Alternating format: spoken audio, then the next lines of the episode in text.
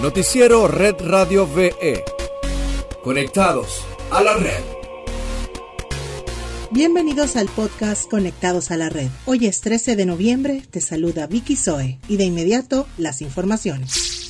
En Venezuela, cuatro propuestas han sido debatidas en el Congreso Venezuela Digital Comunicadores y Comunicadoras 3.0. Entre ellas surgió la activación de un laboratorio de información en producción audiovisual exclusivamente para redes sociales. Ante esta propuesta, el presidente Nicolás Maduro interactuó con el vicepresidente sectorial de Comunicación, Cultura y Turismo, Freddy Ñáñez, quien informó que para ello existen los centros audiovisuales de canales como Ávila TV y Vive Televisión. Ya Ávila cuenta con una escuela de medios y de producción audiovisual, pero lo están haciendo, lo vienen haciendo con las herramientas tradicionales. La idea es que la EMPA se convierta en ese laboratorio para producir contenidos y para formar a nuevos productores de contenido. Para ellos van a contar con todo el apoyo y toda la plataforma que ya tiene Ávila Televisión y con la plataforma que usted convirtió en televisión educativa que es Vive Televisión.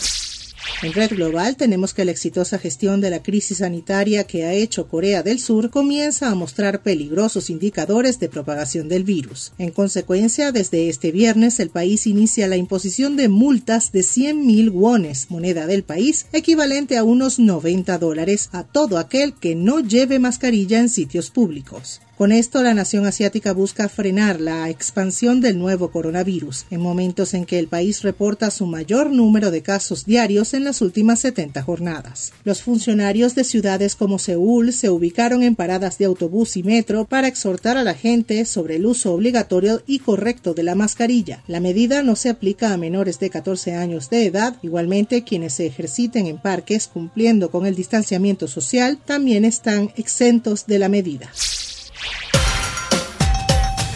Y para finalizar, te contamos que luego de una nueva pérdida legal con su custodia, la cantante estadounidense Britney Spears manifestó que no volverá a cantar mientras su padre esté a cargo de su carrera. Durante una sesión de la Corte Superior de Los Ángeles llevada a cabo el pasado primero de noviembre, la jueza Brenda Penny rechazó la demanda para que el padre de Britney, James Spears, deje de ser su tutor legal y administrador. A pesar de los intentos de Britney por liberarse de la tutela de su padre, los esfuerzos han sido en vano. Sin que su abogado haya manifestado que la artista le tiene miedo a su progenitor. Desde 2008 su padre asumió la tutoría, en la cual no le permite al artista de 38 años tomar ninguna decisión sobre su vida, ni en qué gastar su dinero, ni qué contenido subir a sus redes sociales. Es por eso que sus fans no dejan de avivar la campaña Free Britney, en la que piden justicia para que ella vuelva a tener control sobre su propia vida.